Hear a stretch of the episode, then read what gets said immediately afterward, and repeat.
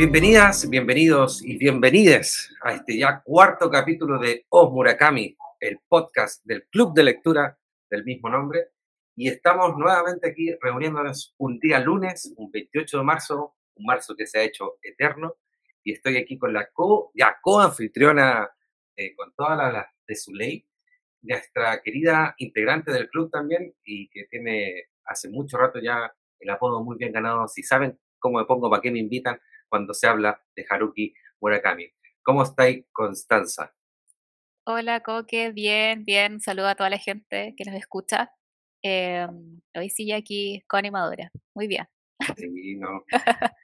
sí, la, eh, la, animación hay que, hay que eh, Fernanda se va a ir sumando, ha estado con algunas cuestiones médicas, estuvo de vacaciones el mes pasado, ahora con unas cuestiones médicas, que la tienen en La Serena ahí junto con su familia, pero esperemos que pronto vuelva al podcast. Y tenemos una sorpresa que, o sorpresa, o una nueva forma de dar inicio a este podcast, que es una idea que trajo Constanza desde otro podcast que ella escucha, así que no sé si quería explicar un poco de cómo va a ser el formato de aquí en adelante de Os Murakami, el podcast.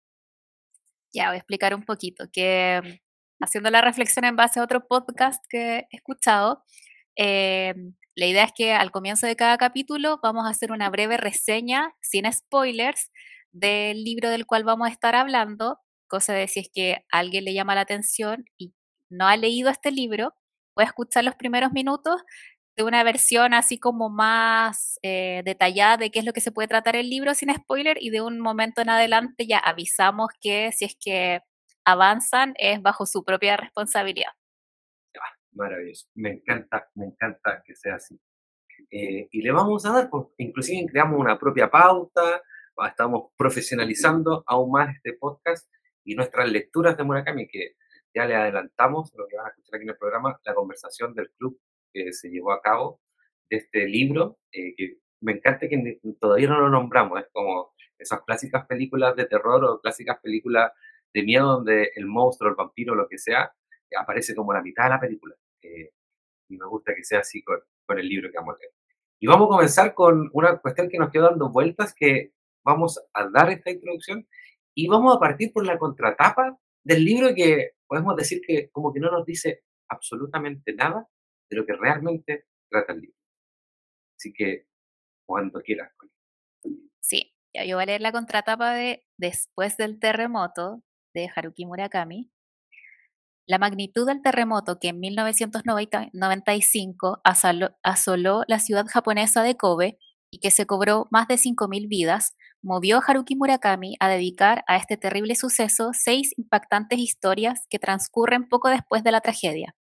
El protagonista omnisciente y también el más conmovedor, el propio seísmo, que unas veces de manera sutil y otras de modo muy significativo irrumpe en las vidas de aquellos que sobrevivieron al apocalipsis. Del dolor inconsolable de una nación aterrada, Murakami ha sabido extraer muchas verdades sobre la naturaleza del sufrimiento humano.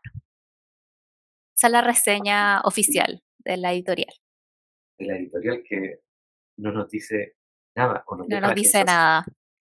Así que ahora nos vamos con nuestro pequeño resumen de qué fue o qué es después del terror. No podemos decir que esta contratapa nos invita a leer los seis relatos que contiene este libro publicado en el año 2000, su traducción al español. No le hace ninguna venta posible de su lectura. Desde leer Un ovni aterriza en Kushiro hasta La torta de miel, no pareciera ir en la dirección con la cual nos invita la editorial. ¿Por qué? Por lo que aquí nos encontramos son casi resúmenes perfectos de los imaginarios posibles dentro de la pluma y escritura de Haruki Murakami. Lo inverosímil ante la situación de un terremoto que ocurre en Kobe y que desencadenará una serie de consecuencias en todos los y las personajes que aparecen en sus páginas. Una esposa que no quiere seguir siendo comparsa de una relación que no la llena. Un ovni aterriza el cuchillo. Un adolescente que intenta vivir su vida, pero que el existencialismo no le hace ver más allá de la muerte como única escapatoria. Paisaje con una plancha. Sentirse especial toda tu vida. Intentar renegar de ella para darte cuenta que finalmente eres un ser humano como cualquier otro. Todos los hijos de Dios bailan. Unas vacaciones para reencontrarte contigo misma y que el pasado no siga siendo esa pesada rosca de arrastre. Tailandia. Una rana que te invita a salvar a Tokio de su destrucción por culpa de un gusano gigante. Rana salva Tokio. Y a veces los tiempos del amor no parecen cuajar de la manera perfecta a la cual nos tienen acostumbrados y acostumbrados las historias románticas del cine y la televisión. La torta de miel. Sigue ahí tú. Em, seis relatos que tienen como música o telón de fondo el terremoto de 1995 en la ciudad de Kobe, en Japón, se transforma en el pie forzado con el que Murakami extrae de su imaginación el cómo nos va afectando un suceso en el desarrollo de nuestras vidas. Hasta aquí el resumen eh, de lo que puede ser el libro para recomendar, entre comillas, que fue lo que conversamos ayer, eh, a alguien que nunca ha leído, que conoce muy poco de la obra de este autor, porque contiene lo mejor de sus ideas y contrastes en torno a su cabeza como escritor. Es la puerta perfecta de entrada para conocerlo y enamorarse de sus historias, como lo hemos estado haciendo en el club. Em, bueno, de aquí en adelante, si es que quieres seguir escuchando este podcast, les advertimos que eh, va a estar lleno de spoilers porque nos vamos a dedicar a conversar sobre el detalle de los cuentos, em, lo que, las sensaciones que nos generó, nuestras reflexiones en base también a lo que conversamos ayer. Así que, bueno, están advertidas y advertidos. Sí, oh, sí, me gustó. Vamos, a ir puliendo esto a todas quienes nos escuchan y a todos quienes nos escuchan. Vamos a ir puliendo estas entradas de, advertencia antes de meternos en el medio de la conversación. Eh, como decía la Connie, ayer estuvo muy, muy entretenido. Yo tenía en lo personal eh, un poco de susto, Connie, en relación al cambio de formato súper brusco, porque veníamos acostumbrados a estar leyendo novelones largos de, Murakami y de repente nos encontramos con nuestros seis cuentos, que el más largo, que creo que es Torta de Miel, tiene 20, páginas, 22 páginas. Y, y parece que gustó esta, esta, esta idea condensada de, leer a Murakami. Sí, de hecho yo lo comenté ayer que a mí en lo personal los cuentos me son algo como bien árido, porque leo libros largos, entonces el formato me como que me da un poco de resquemor. entonces, eh, claro, estaba con esta como sensación de chuta, me irán a gustar o no, pero me sorprendí gratamente porque creo que están súper bien logrados, obviamente unos más que otros, después podemos ahondar en eso, pero creo que es un súper buen formato para Murakami, yo creo que le favorece un montón como escritor. Em, así que sí, yo creo que fue una, una grata sorpresa. Eh, sí, es maravilloso cuando te, te sorprende, e, inclusive este es el noveno libro que leemos del de corrido y nos logra sorprender todavía.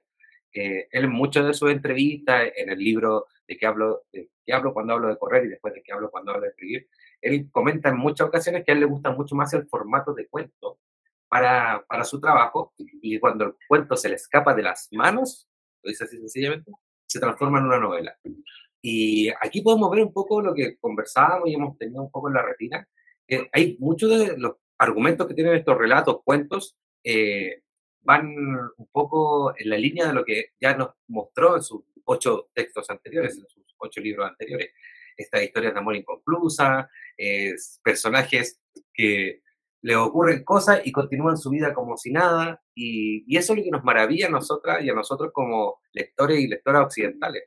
Eh, y ahí metiendo un poco más, más en profundidad, eh, Constanza, hay, hay un punto que, que, no podemos dejar de obviar, que es que Murakami, y lo soy vuelvo a recalcarlo siempre, estudió literatura, o sea, conoce a la perfección, al dedillo, cómo enganchar a un lector o lectora. Y creo que en estos cuentos, como decía el gran Julio Cortázar, hay unos que te vencen por nocaut, te, te, dan vuelta en la última página, y otros que te van ganando por los puntos.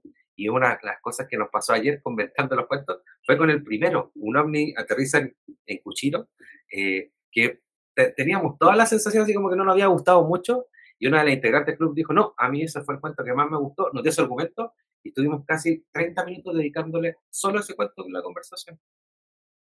Sí, eso es muy cierto. Em, a mí, claro, ese fue uno de los cuentos que a la primera a mí me gustó menos.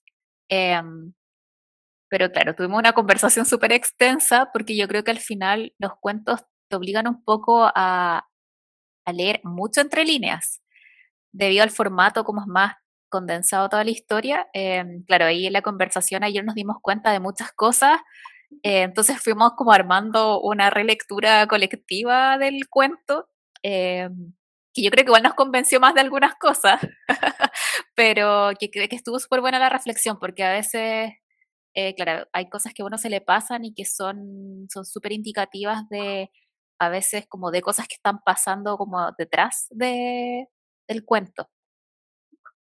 Sí, o sea, una de las cosas maravillosas que no dice la contratapa, que a uno le queda la sensación cuando lee esa contratapa o, cuando cualquiera lea la contratapa, le queda la sensación de como, ah, nos va a hablar todo el rato del terremoto. Y no, el terremoto es una cuestión que pasa en las noticias, es una que, imagínense ustedes cuando se levanta en la mañana y su familia o, o quien sea, se pone a ver el matinal y es como esa sensación de, de ruido de fondo, eso es el terremoto de COVID del 95 en estos relatos. Como que nadie vive el terremoto, nadie estuvo presente en ese momento, sino que son cómo le afectó a un otro, a uno a otra.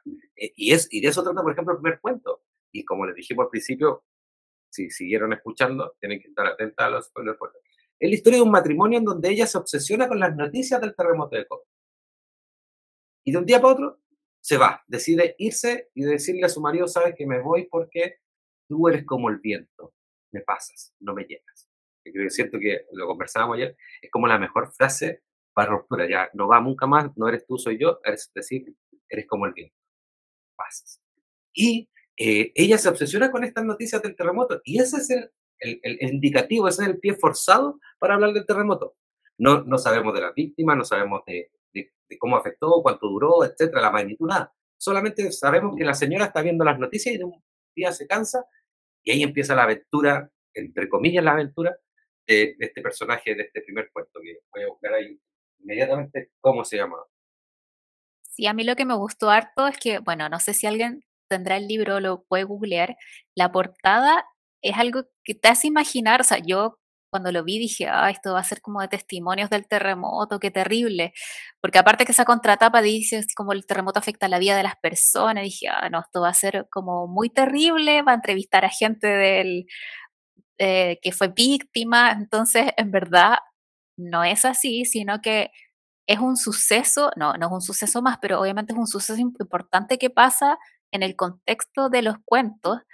Pero claro, las personas que están ahí, los protagonistas, las protagonistas, Em, no son como unas víctimas eh, directas, no lo viven, no están ahí en la ciudad, sino que están conectados de alguna manera, probablemente porque conocen a alguien eh, en relación al terremoto. Entonces yo creo que eso igual, em, para mí al menos fue, fue súper entretenido como verlo desde ese punto de vista, porque claro, el, terremoto igual algo que compartimos acá en Chile también, eh, que es algo como que tiene nuestro país, así como Japón, y que igual es súper importante y puede ser que no nos afecte a nosotros directamente, como que no estamos en la ciudad del epicentro, por ejemplo, em, pero sí que puede tener un impacto significativo o no en nuestras vidas. Y yo creo que acá los cuentos exploran como esas cosas, como ya sea de telón de fondo, que puede ser como el, el motor que, que, haga que algo cambie, como en este primer cuento, que es lo que reflexionamos un poco ayer, que es acá esta esposa que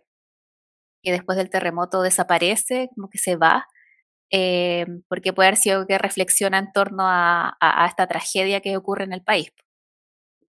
Sí, y un punto súper nodal de este cuento, que, que quedándome también con lo que nombraste, Constanza, de esto de la, de la tapa. La tapa es una, es una foto del piso de un, piso de cemento, puede ser una carretera, una vereda, lo que sea, y está con grieta, está una grieta grande de, y si uno la mira así como de reojo o te quedas pegado, es como una cola de ballena. No sé si te diste cuenta de eso. No, lo voy a googlear ahora. Sí, es como una colita de pescado, una cola de pescado. Eh, a mí se imagina una cola de ballena. Muy japonés, yo asocio mucho las ballenas también a Japón. Eh, lamentablemente no por lo bonito que hacen los japoneses con la ballena, pero como que eso representa como ese cisma, ¿ya?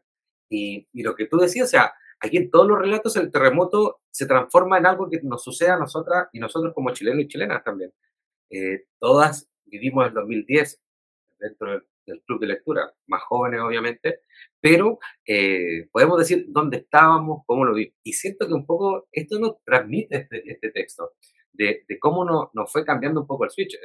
a mí, muy en lo personal, a mí yo tenía una militancia política muy, muy consciente, yo era de los tipos que decía así, vamos a cambiar el mundo, casi Che Guevara pegado de póster en la pieza, Y a mí el terremoto me hizo percatarme de que preocuparme de mi familia primero y después ver cómo ayudo al resto. No sé, como que me hizo más, más individualista, por decirlo de alguna forma, el, el, terremoto.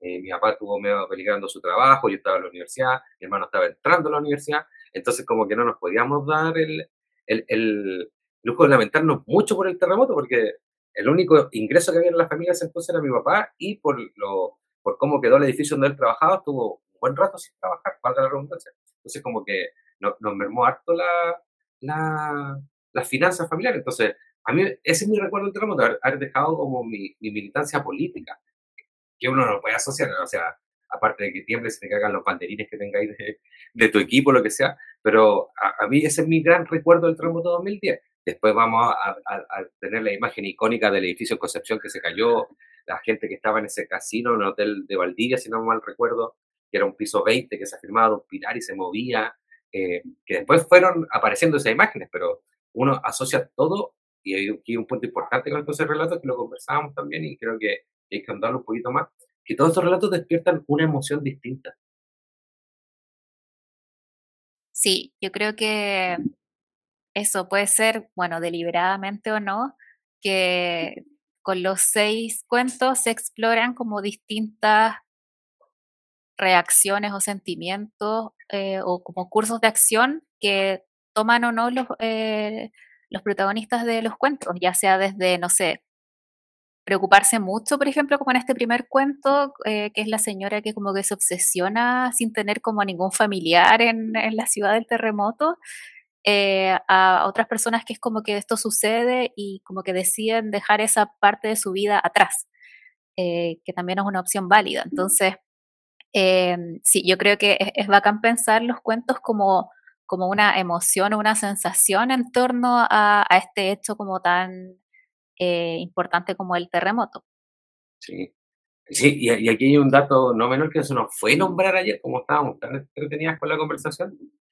No hubo ni un gato en los cuentos, por primera vez. Hoy, ¿verdad? Ninguno. Ah, pero un animal.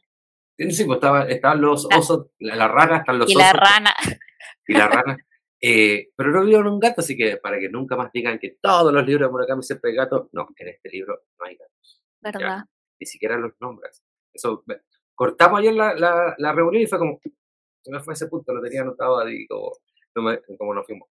Bueno, eso es el primer cuento, y, se llama Un ovni aterriza en Cuchiro, les dejamos ahí el, el, spoiler de qué trata en sí el cuento, pero no les vamos a decir porque otra de las grandes eh, vuelvo al, punto de escritor profesional que tiene Murakami, que en todos sus relatos aparece el nombre del cuento. No es algo al azar escogió el nombre como que uno saca deducciones o puede sacar deducciones mientras lo vais leyendo, sino que hay una frase textual que te da el nombre del cuento. Eh, y eso, es muy bacán. Sí, es maravilloso. sí, es bacán cuando uno está leyendo ya un libro, un cuento, es como que encontráis el nombre y te decís, ah, es esto, como que es una sensación bacán. Aquí no, aquí te lo dice. Sí. es más, lo, todo lo. Insisto, el, el, segundo cuento que es Paisaje con plancha. Decís, ah, qué, qué, qué, emotividad te puede generar una, un paisaje, valga la redundancia, con una plancha y, y, puro, cuando es medio, medio corto de imaginación, yo me estoy imaginando un horizonte y, planchándolo derechamente. Y no, eh, es, otra, es otra perspectiva, otra, otra sensación. Y este es el cuento que menos gustó, menos gustó en, en cuanto a, a cómo se desenvuelven los otros. O sea, lo dijimos, todas le ponían cinco estrellas casi a los seis relatos, pero este es el que menos, menos le poníamos eh, estrellitas. Sí, yo no sé por qué. Yo creo que es uno dentro de mis categorías, creo que le puse tres estrellas, em, pero creo que es de los que recuerdo menos. No sé por qué, si es que lo leí muy tarde, cosas que pasan, em, pero creo, o sea, igual sí me acuerdo de las fogatas, entonces creo que hay mucho subtexto que es importante como tal vez volver a revisar, porque claro, creo que hay hartas cosas que están pasando que no son evidentes, sobre todo como, porque al final igual hay una escena que yo creo que es fuerte y como que pasa muy colado, eh, pero claro, como que en, comparación a los otros, como que fue perdiendo relevancia. Yo creo que es eso, como no es por quitarle mérito a, este segundo cuento. Sí, y aquí, y aquí hay un tema súper peliagudo. No olvidemos que este texto es del año 96. Terremoto fue el 95, Murakami lo escribió un año después. Se traduce al español en el 2000. Es decir, ya en español tiene más de 20 años. ¿ya? En su originalidad tiene más de 25. Pero hay una cuestión. Estas relaciones siempre adultos-niños que tiene Murakami en sus. Porque aquí la protagonista es una adolescente que según mi, mi comprensión de lectura, no, no tiene más de 17 años. Por eso todo se le hace un poco más cuesta arriba. Y a los 14 años deja su casa. Y se hace amigo de un caballero, un profesor retirado, así como. Y lo acompaña a hacer, eh, ver, hacer fogatas en la playa, que era como el pasatiempo del caballero. Y, y comparten copete. No sé cómo se vería eso hoy. Muy, como muy lolita mi comentario, disculpe, muy lolita, no sé. Sí, puede ser, puede ser como que tal vez no haya envejecido también, pero yo, o sea, yo nunca lo leí de esa manera porque, claro, si bien está eso que es como un poco extraño, yo siento que eran como dos personas muy solas, que se era como que estamos, eh, estemos solos juntos. Eh, lo sentí muy así, como que se acompañaban en su soledad, más que tener una, como una relación más cercana, era como que se acompañaban en, en esta soledad, en este pueblito, eh, básicamente ahí prendiendo la fogata en la noche, que el caballero como que la llamaba solo para eso. Sí, o ella lo veía pasar, también decía, claro. Miyake se llamaba el caballero. Era, era también esa sensación que nos dejó un poco de derrotista el, el cuento, porque él, el que te tiene el final más, eh, más abierto, pero a la vez que te deja eh, sabiendo lo que va a suceder, muy, muy, muy a lo estilo Chekhov, o sea, lo que te nombran va a suceder. Y, y entendemos o sacamos con el subtexto que nos entrega Murakami que deciden terminar un poco su existencia, ¿ya? Como que a eso, a eso apunta. Y es todo en base a, a, conversaciones que tiene esta niña con este adulto grande, ya que ya vivió su vida, y como que él no la, no la retiene. ¿En qué sentido no la retiene? Sino que, como dice, no, pero todavía está joven, le falta mucho, ¿no? Como que, como que la, la viva, valga la, eh, siguiendo el ejemplo de la fogata, la viva el fuego de esta, de, este, de esta lógica de estar con pesadumbre, estar triste, y que es, creo que todas hemos vivido esa etapa y todos hemos vivido esa etapa adolescente de sentir que la vida no tiene sentido. O sea, cuando se aprobó, valga la vaya la felicidad, el, aborto eh, eh, en la convención como que sea parte de la constitución, ojalá lo haga retroactivo y en mi caso sea con 36 años retroactivo. Entonces como que eh, te deja sensación de que igual tú como adulto o adulta tenés que igual tratar de ayudar a un joven que tiene esa sensación. Y como que este caballero no, como que solamente, y más encima le da copete, o sea, ya, ¿qué, qué onda? Sí, yo creo que, claro, ese caballero tenía problemas. Porque, eh, claro, al final, cuando ya no me acuerdo muy bien cómo es la escena, pero como que él le ofrece básicamente así como ya, pero como que le dice, caminemos a la fogata, algo así. Sí, le dice, tiremos el fuego entonces. y ella le dice, ya, pues al final algo pasa y no lo hacen, pero es que yo no sé si ahí tal vez, claro, puede, puede quedar abierto a muchas interpretaciones, como que tal vez ella después reflexiona en base a eso, puede que después lo haga, como que nunca lo especifican, pero em, claro, igual yo no sé si será como una mostrar un personaje que tiene como una visión distinta respecto a la muerte. Em, puede ser también, porque igual el tema del suicidio es importante, es un problema importante en Japón, entonces como, claro, tal vez como que a nosotros nos parece como un poco más lejano que no tener esta persona que diga, oye, ya, pues, pero tú, claro, eres joven, tira para arriba, como lo que uno esperaría. Como que está este caballero que dice, en verdad, si es que tú querías hacer esto, dale. Como que no, tal, vez es muy derrotado desde su, su existencia también, pues, que, o sea, si ahora lo pienso así, es muy triste. Porque tal vez ni siquiera siente que puede ayudar a otra persona o debe pensar, no sé, ¿para qué? Como que yo lo he pasado tan mal y tú ya lo estás pasando así de mal no alargues más este sufrimiento que es la vida. Exacto. Es que aquí ah, yo hacer ah, un, un, rápido repaso que, que, no fue, pero por completo. Bueno, la, vida está como tan terrible como para seguir sumándole sucesos terribles. Y este cuento es como que se nos pasó por alto que es súper terrible lo que le sucede a la protagonista. Ella se va de la casa porque ella eh, cuenta ahí el, el, mismo relato, y aquí a lo mejor no te acordáis, va a ser un... Estoy aquí, algún momento esto va a salir en YouTube, sí. Ahora no, pero más adelante va a salir en YouTube para ver las reacciones, porque me acabo de acordar de esto, insisto, leyendo los apuntes y rebuscando esto. Recuerda que ella se va de la casa porque ella se sentía muy mal porque cuando llegó a la pubertad, a la menstruación, es decir, que llega, estamos hablando de octavo, primero medio, su papá la empezó a mirar raro. Y cuando ella ya se hizo un poquito más grande, es decir, adolescente, 15, 16 años, el papá ya le, le dejó de hablar. Se, dedu sí, se deduce de lo que nos dicen es que el papá empezó a verla sexualmente. Horrible. Y por eso ella se va de la casa. Claro. Como que se nos fue ese detalle escalofriante. Es verdad, qué terrible. Sí. Escalofriante. Pucha.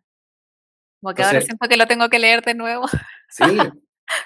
Entonces, ahí ella llega a este pueblo y conoce a, a, un adolescente de, eso, de, de, de, su misma edad, de su misma pensamiento lógico, pero que no venía con esa carga emocional que ella venía. O sea, qué suceso más, más terrible. O sea, mira, voy a hacer una comparación súper popera, muy el estilo Murakami. Hoy día leí una noticia que salió en algunos medios chilensis eh, la lógica de espectáculo, que había una niña en Inglaterra que estaba así como transmitiendo en TikTok muy apesumbrada porque se dio cuenta que dentro de los suscriptores de su OnlyFans estaba su papá y su hermano.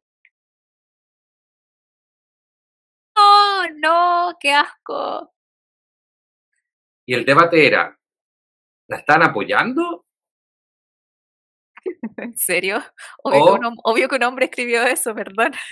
Sí, o, ¿cachai? Y imagínate, terrible. O sea, bueno, ahora con todo. Y esto es un poco, o sea, no estoy diciendo que una camisa adelantó a, a, la sensación de, esta, de este suceso, pero son cuestiones que están hoy en día ocurriendo, ¿ya? Lo que pasó con esta chica que salió hoy día en, en las noticias de que le robaron el celular y la chica eh, tenía muchas fotos íntimas en su, en su celular y las subieron a miles de páginas de Score. Y una de las llamadas que recibió fue de su papá. Oh, es que creo que no leído noticias hoy día. No, no, no, es tan como terrible. Qué terrible. Yo, de repente empiezo a leer por, porque hago un, programa de radio, aquí paso el aviso en Radio Nuevo Mundo, todos los miércoles a las 4 de la tarde, y hay que hablar un poquito de actualidad, entonces reviso el diario y cosas así. ¿Pero el papá vio la foto de ella? No lo sé. No lo sé. Ay, qué terrible. Eh, es que, uy, buen dato. Y que lo otro puede ser que eh, chicas, hay muchas chicas que hacen OnlyFans o de otros y nos muestran su rostro. Claro. También puede ser eso. ¿ya? Pero publicaron su número y todo, entonces, cuando llaman. Y. Bueno, e, esa, bueno, no nos salgamos tanto. Entonces, hay, hay hablar tanto de la terribilidad, las cosas sí. terribles que suceden en el mundo. Pero eso es lo que le pasa a ella. Entonces, ahora yo sí puedo entender un poco que sea, tenga esa pesadumbre en su vida y se haga también amiga de este. Aquí estoy, siendo muy, muy del, del grupo de Christian Wenner, un amarillo total con lo que dije al principio. Eh, que ahora sí me puedo entender un poco que se haga amigo de este profesor jubilado. Oye, que sí, porque al final yo creo que cuando uno es adolescente, eh, yo creo que de una manera u otra igual uno busca como una persona que te guíe y generalmente igual uno no quiere que esa persona como que sea de tu familia, porque como que en esa época te da como esto de, oh, como que no me junto con mi familia. Eh, y, y, claro, eso tiende a veces a ser otro amigo, pero claro, una situación como súper precaria en la que ella estaba, aparte en un pueblo donde no conocía a nadie, claro, tal vez tenía este señor que es profesor, igual ser profesor es una profesión eh, como eh, recurrente en los libros de Murakami. Sí. Eh, y que claro, puede que tenga una manera como más reflexiva o pedagógica de, de como ver el mundo, que yo creo que igual eh, para ella puede ser reconfortante también como que alguien te diga las cosas de esa manera y no decirte como, oye, pero ánimo, como muy el, el, el discurso oficial positivo. Muy eh, muy buena tu. Claro, ¿cachai? Entonces puede ser eso también que algo que explique eh, cómo se da esa relación. Sí, sí hoy, leyendo ese párrafo que me acordé, me acordé y me hizo todo el clic de por qué se va de la casa, eh, hace muy entendible su comportamiento, o sea, de, querer tirarse a, ese, a esa fogata. Volvemos con la advertencia a quienes están escuchando. Les dijimos desde el principio. Querían spoiler y no cualquier spoiler. eh, wow. Mira, llevamos dos cuentos que despiertan dos emociones. Esta relación de pareja que es un viento, como le dice ella a él. Y también un dato no importante. Ahí, en este, él siempre, Murakami en este cuento, el, un hombre aterriza en Kuchiro, es, siempre dice, la esposa del personaje principal, de, de Komura se llama. La esposa de Komura. Nunca tiene nombre. Pero es ella la que toma la decisión de dejarlo. Aquí, en este eh, segundo paisaje con plancha, todos los personajes tienen nombre, inclusive la chica, que es, finalmente la protagonista, pero al tener personalidad o al tener ese nombre, son mucho más, eh, tienen mucha más, ¿cómo se dice? Este, esta sensación eh, existencialista de que nos vamos a morir todo igual, como que nada importa. Puede ser que tenga como más materialidad. Sí. Porque, claro, como que en el primer cuento donde está la esposa que desaparece, entonces el que no tenga nombre, yo creo que le agrega como algo etéreo. Em, porque, claro, al principio uno dice, uy, pero ¿por qué desapareció ahora? ¿Ha algo, algo sobrenatural? Murakami, algo Murakami, Murakamisco, eh, pero no, pues después te explican las razones, entonces, sí, yo creo que puede ser una, una decisión importante. Y, ahí saltamos al otro aspecto. Ya, vamos recién en los dos primeros cuentos. Y pasamos al tercer relato, que es Todos los hijos de Dios bailan, que es a mí uno de los preferidos. Eh, que básicamente es un resumen. no, perfecto. Un resumen podría decir: siempre nos ha hecho creer que somos especiales y después nos damos cuenta con la vida que no fuimos nunca tan especiales. No eso. Y aquí también hay un doble juego con lo que ocurre en el cuento anterior. Aquí Murakami de nuevo vuelve a jugar esa fantasía, esa relación fantasiosa eh, al estilo Lolita Nabokov, pero ahora entre hijo y mamá. Porque aquí el la personaje femenino es una mujer que decide tener un hijo, eh, apoyada por una secta, eh, que, se embarazó de Dios. Y hay una parte del relato, haciendo el repaso, que él, dice, no, yo me sentía muy incómodo con mi mamá porque mi mamá se, se venía a acostar conmigo en la noche a, a, dormir y mi mamá es muy guapa. Las dejo ahí, no, ¿para qué vamos a ahondar? Sí, eso es muy, es muy incómoda esa parte del cuento donde cuenta eso, que es como, ay, ¿por qué? Es innecesario. eh, Yoshiya Sama. Connie, yo sé que puede sonar innecesario todo. Hay, un, hay una plataforma que se llama Data, a ver, que saca datos de todo el mundo. Se llama Data. Ah, ya sé lo que vaya a decir, sí, adelante. Sí. La segunda fantasía más buscada dentro de los, valga la redundancia, de los buscadores de pornografía en el mundo son fantasías con tu stepmom, stepdad, stepsister, eh, con tu hermana, con tu hermano, con tu mamá, con tu papá. Esa es la segunda categoría más buscada. Entonces, aquí volvemos a, una sustancialidad casi perfecta que tiene Murakami y al ser considerado escritor pop, él toca temas sensibles los toca de una manera muy sutil, pero son temas que todos y todas conocemos de alguna u otra forma. ¿ya? Y aquí en este relato, eh, que, nos estamos quedando con lo, esto es muy nimio, esto, esto es una explicación del por qué después deriva al final del cuento. ¿ya? Eh, aquí hay un juego constante en que la mamá es muy bella y llama mucho la atención. Como que siempre, nunca la describe nada, sino que sí que habla de curvas, pero siempre dice así como, y era muy bella. Y ahí, volvemos a la alerta de los spoilers, se mete a una secta evangélica, por lo que nos hacen entender en el cuento, ¿ya? Y, eso le permite a ella no querer abortarlo, todo, todo esa, ese discurso. Y la única pista que él tiene de su padre, en un momento que su madre le, confiesa, es que él había sido un dentista y le faltaba un pedacito de la oreja, del lóbulo derecho. Esa es la única pista que él tenía de, de, su papá, de su papá biológico, porque toda la vida le hicieron creer que él era un hijo de Dios, que su mamá había quedado embarazada de Dios. Y un día topa a alguien en el metro que se asemeja un poco a la edad de su mamá y mágicamente le falta el, el lóbulo de, la oreja. Entonces él lo sigue. Bueno, ahí igual punto. Pero ahí, ahí retrocediendo un poco y, volviendo, ahí está, en esta sexta, que todos están eh, muy sumergidos en la creencia de Dios, eh, el pastor, el pastor le confiesa a él, minutos antes de morir, que había tenido siempre pensamiento impuro con su mamá. Vuelve al punto, vuelve a tocar el punto. Como que el cuento trata de esto, de sentirnos especial en todo momento, ser el hijo de Dios, pero que no, llegáis a una, una, edad adulta que te dais cuenta que eso es un, un poco una mentira. Hay una frase súper terrible, como que él, él, le dice, no sé con qué celebrar el Día del Papá, le dice, como en el colegio, no vamos a hablar. Y como que el pastor y la mamá le dicen, pero está Dios ahí eh, siempre ofreciéndote cosas y todo.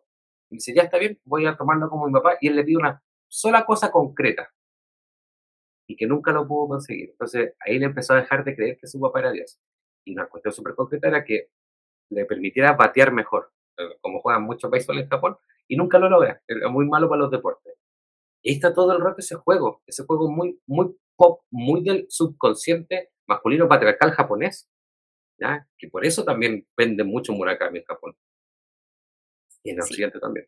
Oye, estamos súper darks con los temas, eh, pero pucha, sí, pues. Eh, me gustó harto ese, ese cuento igual. Y sabéis que me, me, recordó, bueno, que fue algo que hablamos igual ayer, de que muchos de estos cuentos nos recordaron a otras novelas de Murakami. A mí en la parte del final, cuando encuentra a este doctor que piensa que puede ser su padre y lo sigue en el metro, me acordó mucho a eh, Pinball, cuando al final es como que va a esta parte industrial a buscar la bodega con las máquinas. Como que lo leía y todo el rato pensaba, oh, quiero pasar, porque me trajo esa misma sensación. Eh, y claro, yo creo que va jugando todo el rato de este cuento eh, entre como esta ideal moral que debe tener la gente que está de la secta, em, que son, claro, como sí, católicos evangélicos, pero muy creyentes, y está toda esta cuestión como de la gracia divina, que le dicen, claro, que es hijo de Dios, y como muy, como que claro, cuando chico como que no lo cuestiona tanto, porque cuando uno es chico, no, claro, como que uno no tiende a cuestionar estos sistemas de creencias que tienen como tus padres o tu familia, y yo creo que igual eso se va contrastando no solo con las cosas que, que como que Dios no le, no le concede, sino también, claro, pues con esto de, de, de, lo que piensa de la mamá, de que dice que la mamá que como que duerme con él, el que se sentía incómodo. Entonces, eh, claro, eso es como súper poco, no sé si católico, religioso, ¿cachai? Como, es como el, el, pecado y, y, la santidad, por ponerle un nombre por favor, no, no, me, no me critiquen, la gente que sea religiosa, pero claro, es como que lo pone todo el rato en la balanza. Y llega algún momento en donde como que yo creo que se desencanta un poco de esto y se da cuenta que es una persona normal, pues así como con luces y, sombras. Sí, todo sea, no olvidemos que siempre el catolicismo nos ha hecho vivir con culpa. O sea, todos quienes fuimos criados dentro de la religión católica, que es la predominante en Chile, es vivir con culpa. Y la evangélica y aquí lo digo, me hago responsable, es sacarse todas esas culpas. Es, bueno, sin ofender a nadie, o sí puede ofenderse, no olvidemos que la gran mayoría de todos los evangélicos son, no es que antes le pegaba a mi señora, antes era un borracho, no sé qué, y necesitan ese soporte emocional divino para poder salir de su problema, porque saben que solos y solas no pueden. Eh, y ahí está su soporte, por eso han populado tan, tan fuerte en barrios marginales en la iglesia evangélica. Eh, eh, y que después determinan, y aquí lo, lo lexo casi como Max Weber, que en, un principio ligó el capitalismo con la religión protestante, aquí yo ligo mucho a la ultraderecha y la derecha con el, lo, evangélico y también con los creyentes católicos del extremo. ¿ya? Eh, no olviden quiénes son, a qué iglesias pertenecen los, los fascistas de extrema derecha. Y, entonces, eh, la religión juega siempre ese papel súper sustancioso eh, y, que va llenando esos espacios que no llena otras cosas. ¿ya? Eh, y en este caso, en, este cuento, todos, eh, todos los hijos de Dios bailan, es, demostrarnos finalmente que te puedes crear en todo momento especial, lo que estábamos conversando ahora, pero que vaya a tener siempre los mismos problemas que el de al lado. y lo único que te va a sorprender, como dice el presidente Boris, yo no tengo el don de la fe. Eh, ¿Por qué hay que tener el don de la fe? ¿Por qué hay que tenerlo? Y es porque tus capacidades no pueden comprender ciertas cosas y hay que simplemente creer. Eh, y este cuento nos da toda esa lógica. Él quiso creer que era su papá el que vio en el metro. Porque eh, lo maravilloso, como contáis tú, Constanza, que se asemeja mucho al final de Pinball, es que él llega a ese terreno baldío y no lo y se le perdió al papá, de repente desapareció de la vista. Entonces, él decide creer haberlo visto. Y ahí termina con este bailecito que hace y se pone a bailar y hace este recuerdo de un poco de la mamá y con estos, caballeros que eran sus feligreses. No, oye, se nos faltó esto, todo estos análisis se nos fueron ayer. Oye, sí, ayer hablamos más de los otros. Sí, estamos un poco más, más sopesados. Sí, oh. estamos más reflexivos. Sí, no, es como que, que, decantó un poco la conversación. Yo, yo terminé muy, muy emocionado eh, eh, con lo de ayer, o sea, muy, muy arriba el ánimo, y porque yo, insisto, volvía con el tener ese miedo de que quizás no les podía gustar el formato y ¡pum! Y fue un, un, hit tras otro, un hit tras otro. Y ahí llegamos, hablando de hit, a este cuarto cuento que fue uno de los que más gustó, que es Tailandia. Ah, sí, me gustó mucho Tailandia. Ya el resumen muy resumido es, eh, aquí me olvido de los nombres y todo, eh, es una doctora. Sí. Muy exitosa, ella tiene alrededor, nunca dice cuántos años tiene, pero debe tener alrededor de 50. Sí. Más o menos. Eh, súper exitosa y ella viaja a Tailandia porque había como una conferencia internacional de como estos seminarios internacionales que hacen para gente que le va muy bien en la vida.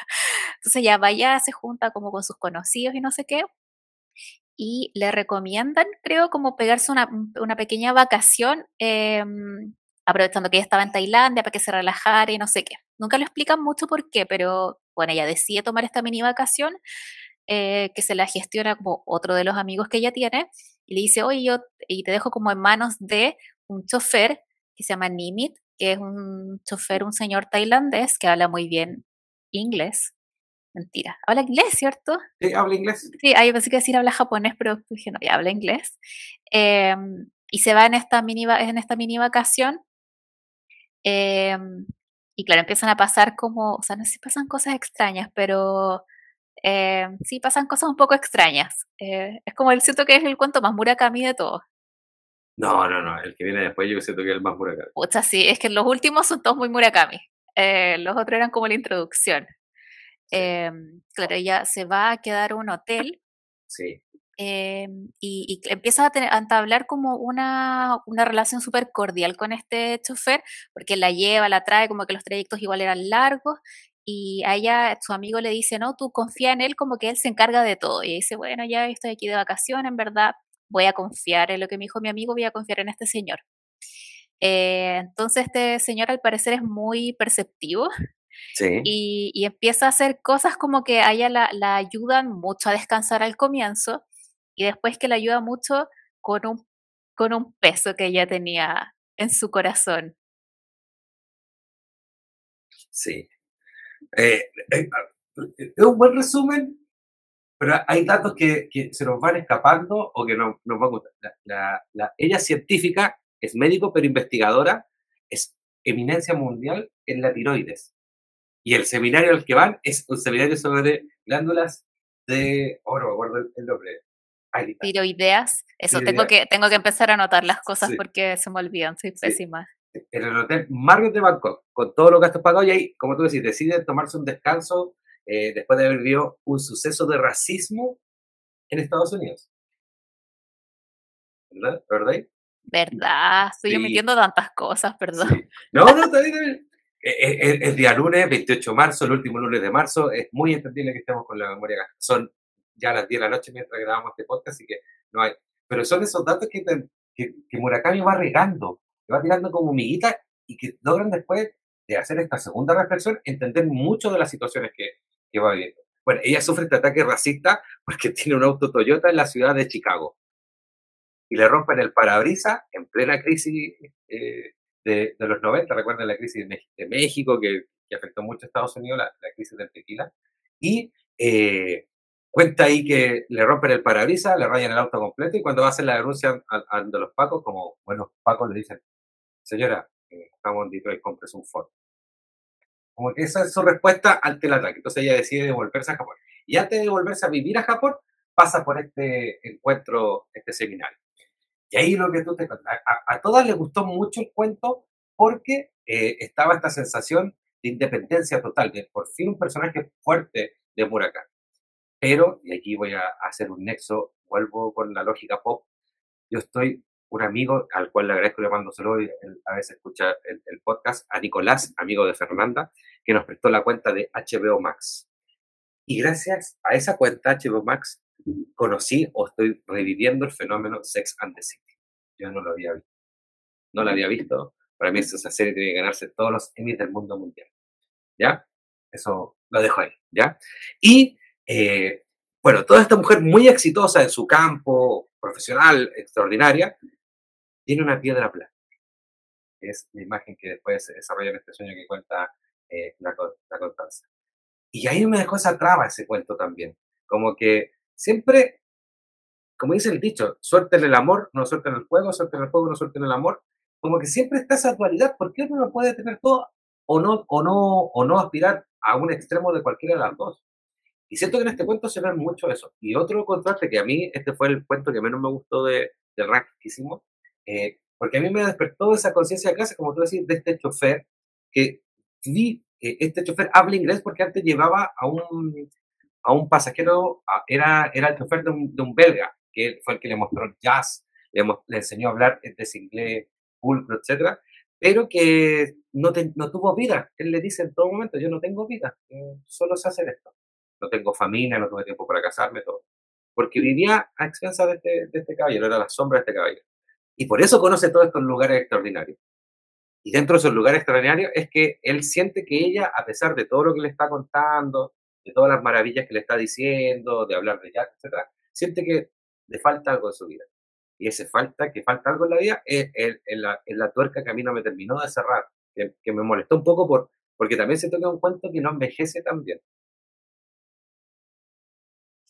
Sí, puede ser, pero a mí, a mí lo que me gustó de este cuento es que siento que, ya, sacándole como el, el paisaje más exótico que puede ser Tailandia eh, y, y, lo que pasa ahí, porque lo que me gustó es que creo que es muy, a cualquiera le puede pasar eso que uno es muy, o sea, que alguien sea muy exitoso y que en verdad te esté yendo como súper bien en la vida y que claro, ya le pasa esto, pero ya como que tiene igual los medios para poder devolverse a Japón, como que no es un tema. Eh, pero sí es un tema no haber sanado como una herida amorosa que lleva arrastrando, no sé, 30 años, que probablemente era como su plan de vida, eh, que ya en un momento, a raíz del terremoto, empieza a pensar y dice, ojalá que este tipo esté muerto. Eh, así como muy que, y en un momento del cuento uno sabe que eso fue algo que pasó hace 30 años y que ella, eh, al parecer, aborta un hijo que iba a tener con esta persona porque él no habría querido como este proyecto de familia. Entonces, claro, es algo que a ella le pesa mucho y, y yo creo que, que es algo que, como que sí es muy eh, cercano a, a, la experiencia de vida, tal vez no, no, no calcado, pero como que sí puede pasar, pues que está ahí pegado con algo y que es como una piedra, claro, que es como más literal, pero que es una piedra que he tenido en el zapato del corazón eh, y que está ahí y que no te permite como vivir tu vida o lo que le dice Nimit, que es como que en un momento como que vivir es lo mismo que morir, que era súper, su reflexión era muy cuática, eh, pero claro, como que está esto que, la tiene como atrapada un poco eso a mí me gustó, claro, pero sí, ahora como que lo que dice el coque lo piensa este pobre chofer, que esos diálogos son súper heavy, con ese que, claro, que al final toda su vida era como, estaba dedicada a, ser el chofer de esta, o sea, el chofer y era como el asistente básicamente de este otro, de esta otra persona. Eh, pucha, sí. Sí, yo, yo, yo, yo en relación a eso, y después podemos andar un poco ahí, para hacerlo más podcastero esto, eh, quiero leer un párrafo de que, porque es lo que a mí me, me, causó y terminó diciéndome, este cuento fue el que menos me gustó porque eh, me despertó un poco la, la, lógica de clases. cuando ya van de vuelta de haber visto a esta, a esta mujer que interpreta los sueños, hay un diálogo en donde eh, ella le pregunta, ¿por qué me llevó a este lugar? ¿Por qué, ¿Por qué se le ocurrió que yo podía ser una buena candidata para que observara mis sueños? Y, y él le dice, usted es hermosa, doctora, lúcida y fuerte, pero siempre parece que vaya arrastrando su corazón. A partir de ahora, usted deberá iniciar los preparativos para encaminarse hacia la muerte. De ahora en adelante, si concentra todas sus fuerzas en vivir, no será capaz de morir bien. Debe ir cambiando poco a poco de marcha, porque doctora, vivir y saber morir, en cierto sentido, tienen un valor equivalente. Dígame, Nimi, dijo Satsuki, quitándose las gafas de sol e inclinándose sobre el asiento del copiloto. ¿Sí, doctora?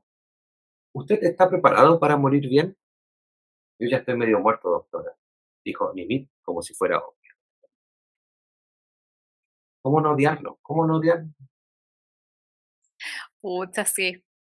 Puede ser. O tal vez era un espíritu. tal vez era literal que estaba medio muerto. Lo sabemos.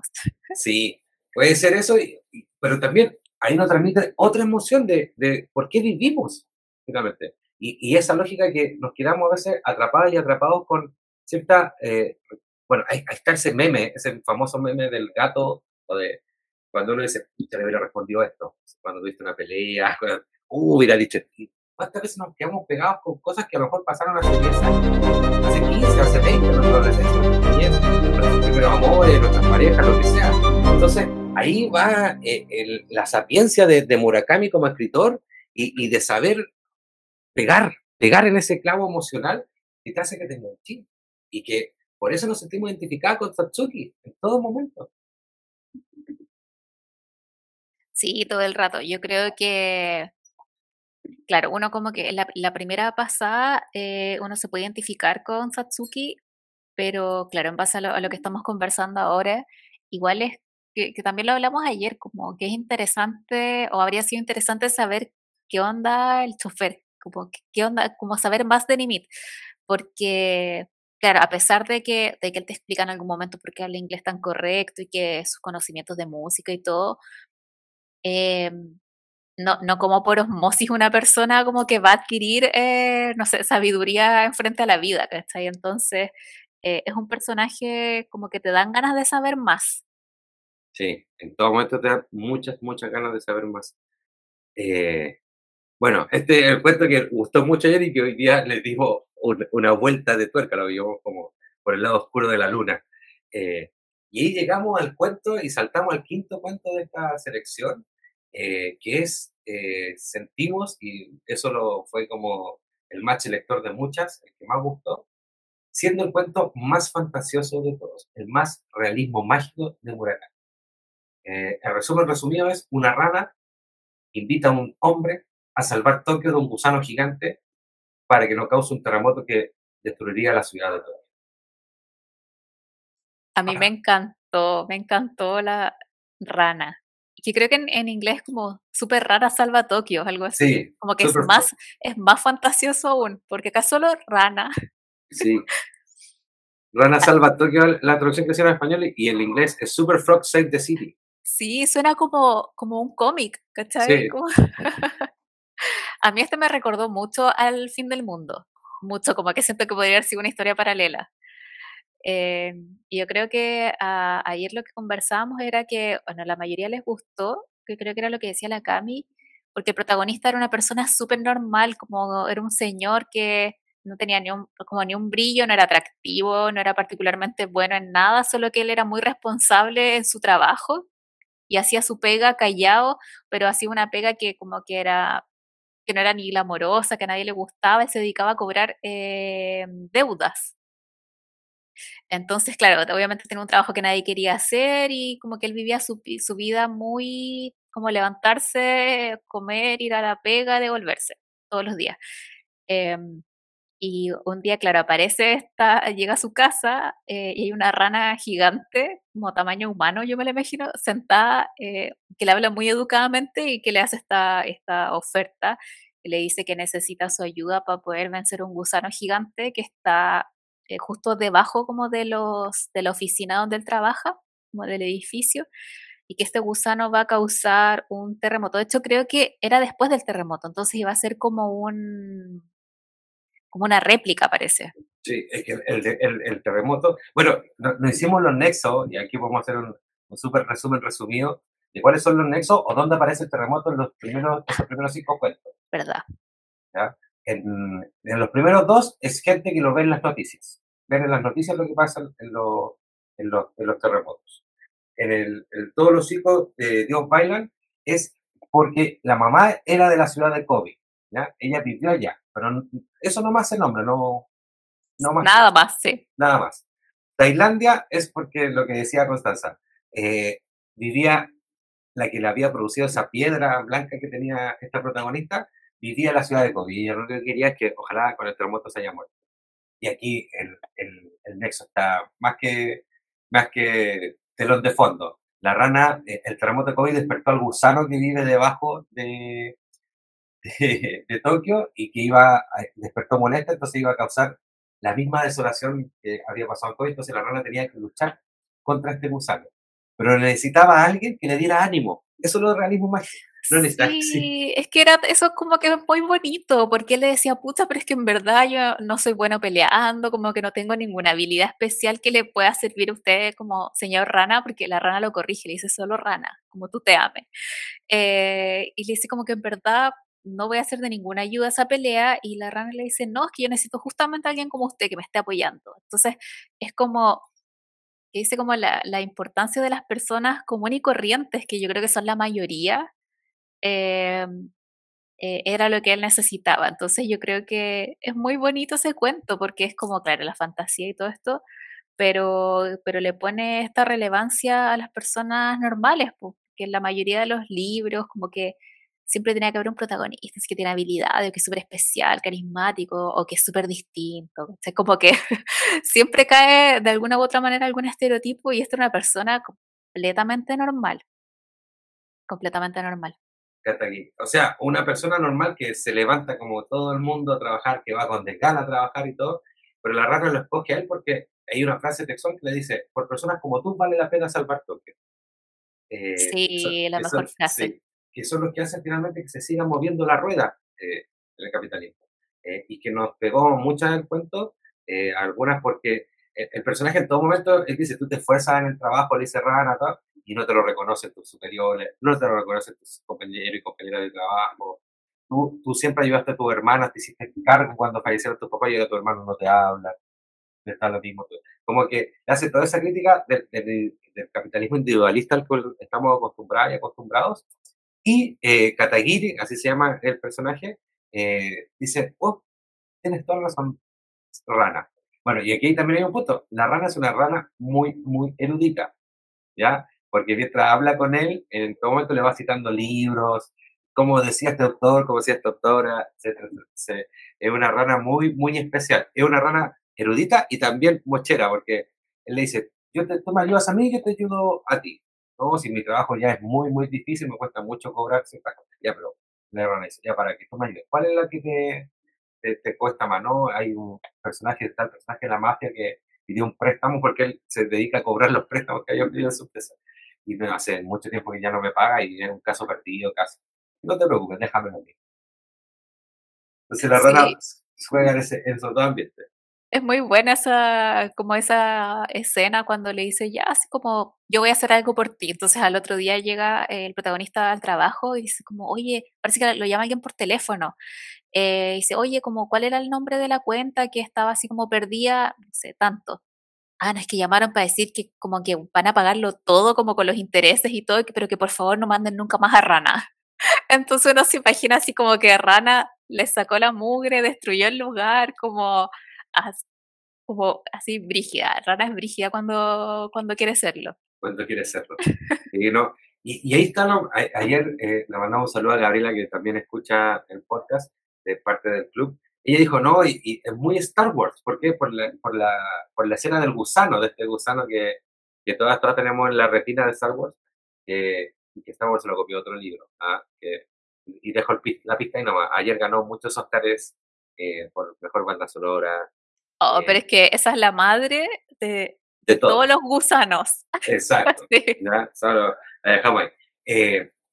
Entonces, como que hace también mucha, mucha referencia a cultura pop y esta, y esta perspectiva también de, de Rana de ir nombrando tantos libros ahí entre medio, que dan ganas de leerlos, como dice Ana Karenina en tal libro, como dice Hemingway, etc. Eh, y ahí te, deja ese, ese, gustito. Pero, volvemos al punto, es el más fantasioso, porque es una rana gigante hablándole a un ser humano. Aquí con sí que podemos decir nada del final porque sería arruinar el cuento. Ya, sí, que, lo lean, porque es muy entretenido. Eh, pero sí, yo creo que es el más fantasioso, eh, pero tal vez es el que igual resulta más cercano por el tipo de protagonista. Eh, porque, claro, es una persona común y corriente que de un día para otro le pasa algo eh, que tiene que ver también como con una pelea eh, entre el bien y el mal, que ya también no es, un, no es, un, tema como individualista que le pasa algo a él, sino que es como que pasa a formar parte de algo más importante, que en este caso es salvar Tokio de otro terremoto. Eh, entonces, claro, como que le... Es como que le hace un poco justicia a esta persona ultra esforzada y que alguien le dice, yo lo noto y ahora como que me vaya a apoyar en esto, pero, o sea, solo necesito que estés ahí, como que no hagas nada más allá de lo que haces normalmente.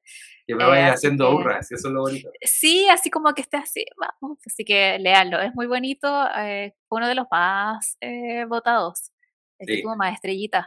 El que sacó más cinco estrellas de todos, eh, de todas y todos. y ese es el penúltimo cuento y llegamos al último, último eh, honey pie, se, llama en inglés, ¿cierto? Sí. Y quiero traducir como la torta de miel. Y para mí, el, eh, mi, mi Sgt. Peppers de, esta, de esta selección de seis relatos. Eh, como dice la feña, eh, son de esos amores que no coinciden en el tiempo, pero siguen amándose. Y hay una protagonista, o uno de los personajes también que es sustancioso para, la, para el desarrollo de este, de este relato, de esta historia, es una niña, una niña de cuatro años, eh, que tiene pesadillas a raíz de ver las noticias del terremoto de Kobe. ¿Ya? Eh, ¿Cómo se pronuncia Kobe? Lo, he dicho, lo he dicho mal todo el rato porque yo sigo mucho la NBA y había un jugador que se llama Kobe Bryant, entonces yo digo Kobe como Kobe. Entonces no sé ah, si es Kobe. Creo que es Kobe. Kobe, Kobe, sí, tal como está escrito. Ya, para que no vayan a decir que era por digo que decía Kobe. No, es porque tengo el Kobe Bryant aquí en la cabeza, ¿ya? Es por eso. Kobe, ya. En, la ciudad de Kobe, entonces la niña queda traumatizada. Después les vamos a contar cuál era la pesadilla, porque no era una pesadilla cualquiera. Eh, y hay tres personajes, eh, son tres amigos como muy, muy a los Murakami, eh, y dentro de esos tres personajes, que son muy amigos, son dos hombres y una chica. Y uno, y nuestro protagonista, ha estado perdidamente enamorado de la chica, pero su amigo se adelantó. Y este amigo se casó con ella, tuvo una hija con ella, después se divorciaron. Hasta ahí podemos dejar como el resumen resumido. ¿ya? Eh, ahora entenderán por qué digo esos amores que no, están, no coinciden en los tiempos. Igual es una historia muy, muy clásica eh, en la perspectiva de la pluma y del imaginario de Murakami. Sí, yo creo que es muy clásica Murakami, pero a mí me, a mí me gustó mucho. Como que lo leí y dije, oh, este es el cuento perfecto para terminar el libro, porque igual creo que es un poco más largo que los otros, porque tiene dos partes y me sentí como que fue un cuento reconfortante. Eh, que no, algo que siempre me sucede con Murakami, debo decir, como que generalmente me deja un poco con el corazón roto, eh, pero este fue bonito. Eh, ayer una de las chicas dijo que le había recordado un poco a Tokyo Blues, pero a mí me gustó más este, porque Tokyo Blues no me gustó tanto. no me gustó tanto, porque siento que como las partes de Tokyo Blues que no me gustaban, acá no suceden.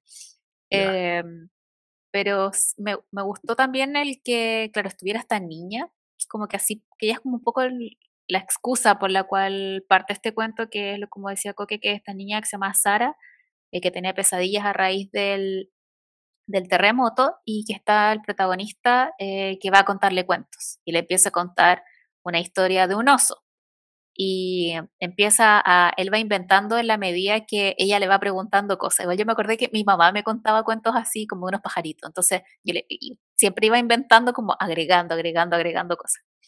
Eh, entonces, claro, le va inventando esta historia eh, de un oso que le dice que estaba este oso y que se, como que era súper bueno para recolectar miel. y que recolectó mucho, entonces pues le a vender a la ciudad. Y que la niña decía, ya, pero ¿dónde lo guardaba? Como en un, em, como en un tarro. Y dice, pero ¿cómo encontré un tarro en, en, la montaña? Entonces como que él empezó a inventar muchas cosas y a raíz de eso yo siento que en algún momento esta historia de los osos es igual un reflejo de la amistad que él tenía con el otro amigo. Sí. Todo el rato. Entonces, claro, a, raíz de esta, como después de que le va a contar el cuento a la niña, que después habla con su mamá, empiezan a, a, ahondar como en el pasado de esta relación que tenían ellos tres cuando eran amigos, que se habían conocido cuando estaban en la universidad, y que claro, que él cuenta que él como que siempre estuvo enamorado de ella, pero era súper inseguro y como que era pavo, le decía al amigo después, más adelante, como que tú nunca te das cuenta de, de las cosas, como que en verdad como que las cosas de sentimientos de mujeres, como que en verdad le decía como que tú eres tonto. le decía al amigo como tú eres tonto. Entonces el, el amigo se le adelanta un poco y él después pasa a ser como un poco un espectador, si bien ellos mantienen esta amistad, como un espectador de la felicidad de sus amigos, de la cual igual él ya no es tan parte, porque obviamente se casan, tienen una hija, y, claro, él sigue como adelante con su vida y, pero siempre, eh, forma parte de la vida de ellos. Dice que iba como un par de veces a la semana a cenar, como que siempre se veían. Eh, y yo pensaba así, qué terrible, como que, aparte que él nunca lo olvida, no es como que ya sí lo pasó, nunca fue, siempre estuvo en sus pensamientos. Entonces, oh, yo pienso que, yo no sé si habría hecho eso tantos años. No, no, y, y, hay una cuestión más terrible, como que la vida en un momento le confiesa, si tú no ibas, nuestro matrimonio no funcionaba. Pero ahí ese, ese complemento que nos mantenía ahí unidas y unidos este matrimonio extraño. Eh, y, y, y, y Junpei, que es el personaje principal, así se llama, lo aceptaba. A todo esto, no, un dato no menor, Junpei es escritor, ¿ya? Eh, eh, sí. Envía relato y todo eso. ¿Verdad? Escribía cuentos. Sí. Escribía cuentos y como que estaban contando igual la lucha que él tiene por hacerse un escritor profesional. Em, sí. es bonito eso también, yo creo, porque como que toda su juventud como que está luchando ahí un poco por hacerse un, nombre y ya después al final cuando también como que la otra situación con sus amigos empieza a desenvolverse de otra manera, es cuando como que todos los caminos así de, su vida empiezan a ir hacia un buen puerto. Exacto, sí, y bueno, les dejamos, insistimos, al principio de este programa, segunda hora atrás ya casi, eh, dijimos que este tenía muchos spoilers, si se dieron cuenta tuvo muchos spoilers. Y aquí vamos a decirle el spoiler de la pesadilla que tenía la niñita. No era una pesadilla que ella sentía que era un, terremoto, sino que venía el señor terremoto a buscarla. Y el señor terremoto le decía, te voy a meter en una caja. Y la caja era más pequeña que su cuerpo. Entonces, para que pudiera entrar en la caja, el señor terremoto le empezaba a romper el cuerpo. Y ahí la niña despertaba de mí. Mándate esa pesadilla. Sí, es muy terrible esa cuando describen eso, porque todo el cuento es como siento que hay como una ausencia de como de negatividad, a pesar de que esta protagonista Junpei como con el corazón roto en algún momento y todo, pero como que nunca hablan así como de que él está desgarrado, como o de que lo está pasando terriblemente mal, de que tiene depresión. Entonces, eh, el punto así como darks del cuento, claro, es la pesadilla que tiene la niña como con este viejo del saco, que es como el viejo del terremoto, yo me lo imaginé, que claro, que la quiere meter en esta cajita y dice como que le rompe ahí los brazos, y es una niñita chica, es muy terrible. De cuatro años, ¿qué piensas? De cuatro años, sí. Eh, sí. Terrible. Eh, es una historia de amor, y tienen que leerlo para entender porque es una historia de amor. La, es muy bonita. Y como decía Constanza, tiene estas dos partes, parte uno, parte dos, que la parte uno es contando todo de cómo están en el momento presente actual y eh, niña, como les decíamos, sufre de, esto, de estas pesadillas a raíz de las noticias del terremoto. Y esta segunda parte donde se vuelve a reencontrar Junpei con Sayoko, así se llama la, protagonista femenina, y empiezan a rememorar todas estas cosas y lo que decía Constanza. ¿Cómo soy tan pavo, weón? Fácil, perdonando el español. ¿Cómo soy tan pavo? No te disculpo simplemente el otro No, eh, resumen resumido de estos seis relatos maravillosos, Constanza. Eh, tú dijiste ayer, y, te robo la frase, yo creo que, que alguien que no conozca a Murakami y que no, no ha leído nada de él o conoce muy poco de esa obra, creo que entrar con después del terremoto sin leer la contratapa es una gran, gran, gran eh, forma de conocerlo y enamorarse de su escrito. Sí, es un súper, súper buen libro para recomendar. Lamentablemente la tapa no tiene ni un brillo, te hace pensar cualquier otra cosa, pero sí, es como lo conversábamos ayer y estábamos todos convencidos de que es una súper buena introducción a Murakami, porque pega una pincelada como por sus temas principales, te permite saber un poco más cómo, cómo es su escritura. Em, y en un formato que para muchas personas igual es más amigable que una novela. Para muchas personas la novela es algo así como, es que no tengo tiempo, que como lo ven algo como más inabordable, mientras que acá eh, los cuentos los puedes leer como de una pasada, puedes volver a leer otro cuento después. Entonces yo creo que, claro, para alguien que no está familiarizado, familiarizada con Murakami, es un súper buen libro para recomendar. Así que lo, agrego a mi lista de libros que recomiendo Murakami, porque yo antes recomendaba siempre After Dark, porque es cortito y aparte que me gusta harto, así que ahora agrego después del terremoto. Sí, una gran, gran recomendación. Y justo este podcast estamos terminando la semana. Este podcast, yo creo que en algún momento ya vamos a ir agregando más tópicos, más temáticas. Hay que, tengo la ganas de comentar la, la cachetada de Will Smith a Chris Rock. Pero como este es un, podcast de Omurakami, eh, no olviden que Drive My Car, un, una película basada en un cuento de Haruki Murakami que sale en el en el libro de cuentos Hombres y Mujeres, eh, el mismo nombre, eh, ganó ayer eh, a Mejor Película Extranjera, ¿ya?